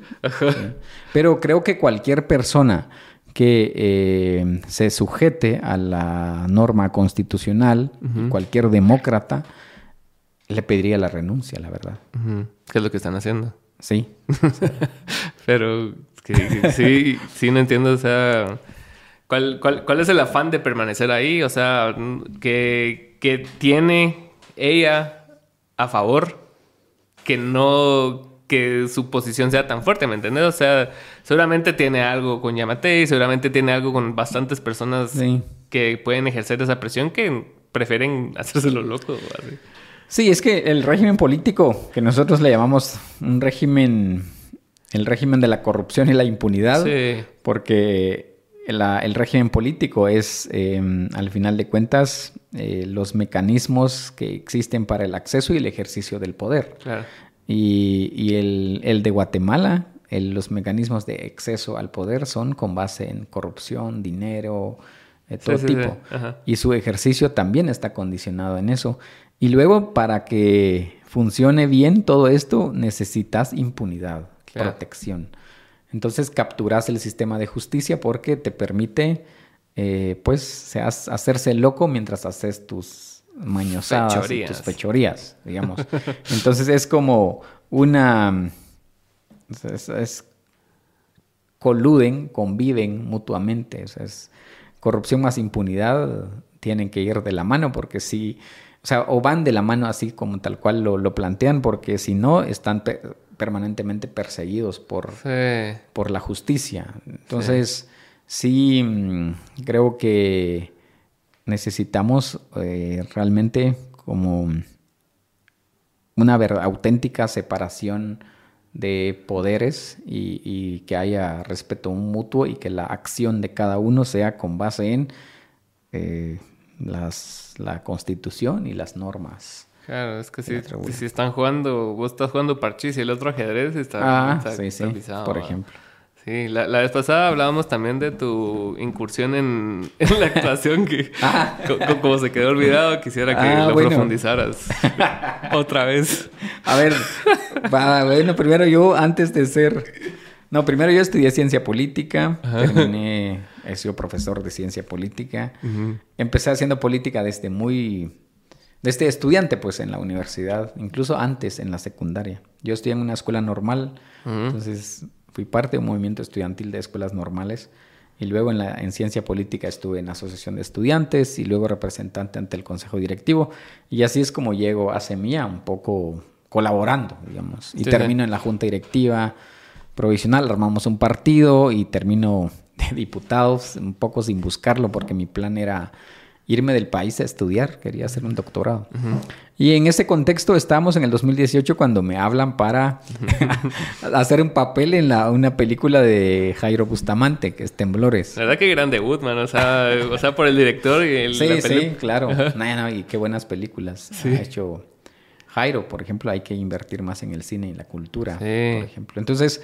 Y termino ahí y mm, cabalmente, creo que te conté, ¿sabes? Que fui a la ¿cómo se llama? A la audición. A la audición y después me llama, bueno, se llama igual que vos, Alan, me llama y me dice, estás dentro, pero te tengo que contar que hay una escena en pelota. yo así, yo, o sea, todavía no era candidato ni nada, pero bueno, ya estábamos como en el camino y lo repensé, fue así como... Ah, ¿Y lo, han usado alguna vez en tu contra, no? No, no. Todavía no. En realidad, en realidad es como bastante al final, como no soy principal ni nada, es muy secundario. Entonces, sí, sí, sí, Y de hecho, eso me dijo él también. Fue así como: Mira, es, eh, no, no estás actor principal, así que mm, no, no te van a enfocar ni nada. seguramente. Seguramente va a pasar desapercibido. Y creo que así pasó al final. Algunos que sí me, me conocen, que son amigos, lo han visto y y me, me, me han contado, pero, pero fue, mm, es como un paso, nada Cabal, más, eh. por suerte. Y, y después de carrera política, ¿te gustaría incursionar en alguna, algo así más artístico o no? Bueno, a mí me gusta el cine, Sí. el cine, eh, tal vez no como actor, digamos. Es como que tu arte favorito, ¿no? El cine me gusta, soy un aficionado del cine, de películas. Claro. eh, o sea, estoy permanentemente viendo películas, a veces leyendo sobre eh, películas, sobre cine. Y estoy suscrito a plataformas así, para ver películas. Estoy muy, como muy al tanto, ¿no? Sí, me pues. gusta. eh, ¿Cuál fue no, la última película que viste? eh, uf, acabo de ver. Bueno, vi ya la que salió de Martín Scorsese. Ah, está Los buena. Asesinos de la Luna, sí. Sí, muy buena. Sí, creo que fui el primero, porque estaba al tanto de... Pero ahora vi a un director alemán con una actriz alemana que se llama Nina Hoss Ok. y él Christian, eh, ¿cómo? Christian Petrols, algo así. Una película que se llama Bárbara, Ah, ok. que es en, se desarrolla en el contexto de eh, de la RDA, la República Democrática Alemana. Es un- una, una película que más o menos creo que refleja el contexto político de- del momento. Eh, muy, muy bonita, la verdad. Me gusta mucho el, eh, me gustó mucho la película, la fotografía, el, eh, creo que toda la trama, buena. Es la vi en movie. Esa fue la Mm. última, creo que la última que vi. Muy, tiene buenas películas, ¿verdad? Sí, y sí. es así como que bien independiente el rollo, ¿verdad? Sí. Pues no es, es como más cine de arte eh, europeo, mucho, hay Sí, sí. latinoamericano, y algunas de Hollywood, digamos, las, las que eventualmente pasaron por Cannes o por algún festival pues. o algún Oscar, o alguno de los directores quizás independientes gringos, digamos, que pasan. Yo creo que ahí vi una película que se llama After Sunlight o Afterlight, algo así. Ah, que- After Sun, After Sun. Ajá, Ajá, sí. que es del papá y que es la historia de ellos dos Sí. y que no pasa nada hasta Ajá. el final decimos, a la verga. Sí, sí, sí, yo es trágico. Sí, Sí, dura que- película vos. Y, y realmente es como que, que no pasa nada en la película según vos. Y después Sí. ya al final que te dan el contexto de todo, vos decís, puta, sí, sí. está Sí, el cuate estaba atravesando un momento difícil. Y esa, y esa de Scorsese, eh, me acuerdo yo que la vi en el cine también, y es una época de la historia que me hace sentir bien incómodo. ¿Sí? No, Porque todo era tan impune, ¿va? O sea, Ah, sí, o sí, sea, sí. la- ¿cuánta gente no mataron ahí? Ajá, y solo era así sí. como, ah, se suicidó. y el disparo Sí, aquí atrás, ¿va? ajá. No, no, por eso loco, la importancia de que se respeten las leyes y hayan instituciones fuertes. Sí, hombre, sí. Sí, si no es mucha arbitrariedad. Y además cómo hacen que la gente se enferme Ajá. o le inducen al alcoholismo para que muera y, y quedarse con sus con su herencia. Sí, Es sí. terrible. Y ah, es una gran película, la verdad. Gran Además, personaje ese de Niro. ¿va? Sí, y además tarda tres horas y media, creo. Sí. es larguísimo, pero no se siente. Pero también creo que Scorsese tiene esto que en esa película particularmente, esas fotografías que eventualmente lanza, como ma- marca un corte, digamos. Como que refresca visualmente Ajá, el sí, sí, como tira un, como fotografías históricas y con la música de fondo Sí. y eso. Y luego el cierre. No, mejor no hablemos porque vamos a... Va a spoilear Sí, todo. pero el cierre me parece, es- estas mezclas que hace hacen que no se sienta tan larga la película. Eso es cierto, sí. Aunque yo la verdad es que creo que estoy preparado para ver películas largas. así. Sí, yo creo que últimamente estoy más dispuesto a escuchar podcasts largos que películas largas, ¿sabes? Ah, bueno. Ajá, no sé Sí. por qué. O sea, ah, te puedo escuchar un podcast de cinco horas. Ajá. Y, ¿Ah, sí? Y, la- y las películas sí las miro igual. Ah. Pero hace poco vi una que se llama Bow. No sé si la viste. Con Joaquín Phoenix. Em, no, no. Es una película de cuatro horas. ¿va? Ah, no la he visto. Y, y es, y es bien extraña porque creo que la dirige, no sé si Lars von Trier o alguien, Ah, bueno. alguien así, como de esa. Si de es ese la estilo. Contreras puede ser. Ajá. Cuatro horas la película y tiene cuatro actos o cinco actos. No me acuerdo. Va. La cosa es de que va bien y después llega un acto, el último, que ya se pone bien absurdo. Y decís, pues, puta, invertí. Ah, sí. invertí. Voy por la tercera hora aquí sentado y ya me estás sacando una cosa que a mí personalmente no me gustó y, Sí. cre- y creo que es la crítica general porque yo también soy de leer críticas después de ver la película sí. que precisamente ese acto fue el que la Mara dijo así como, "Ah, bueno, Ah, oye, no, Fue no. necesario. Así. No la he visto esa de Lars, Lars von Trier. Ajá. Muy Mírala. bueno. Sí, muy es bueno. bueno. Yo vi eh, Godville. No, Dogville. Ah, esa es. Dogville. Ah, qué trabe de película. Sí, Re- sí. esa la vi casi que muy poco. Pero en realidad a mí me gusta, eh, tal vez, digamos, bueno, el director que me gusta es eh, este eh, Tarkovsky. Ah. Tarkovsky, que es. ¿Ese de Black Swan? No, o estoy perdido. No, no. No, nada que ver, No, no, no. ¿Cómo se llama el de Black Swan? Es como que también un apellido así. No sé. No. Va, pero, pero ¿qué hace? ¿Qué ha hecho Tarkovsky es un, pe- una- un cineasta muy antiguo, bueno, de, es un cineasta ruso, Ah, ok. pero que es como, eh, utiliza muchos elementos de la naturaleza, Mm. eh, la fotografía es muy buena, digamos. De hecho, eh, es algunos, he visto eh, algunos videos donde dicen que Lars von Trier y Tarkovsky Mm. tienen algo en común, que es el, eh, la naturaleza, o sea, el- el- digamos que las películas hechas dentro o en la naturaleza, pero que eh, lo plantean de manera distinta. Digamos, uno, Tarkovsky es que la naturaleza todo lo cura, y el otro, la naturaleza es como Te destruye. te destruye, trágico. Por Pero, ahí. Buena onda, Román, por tu tiempo otra vez. Y Vamos. esperemos ahí una segunda, tercera parte. hombre, dale, dale. Órale, pues. Hablamos solo de películas.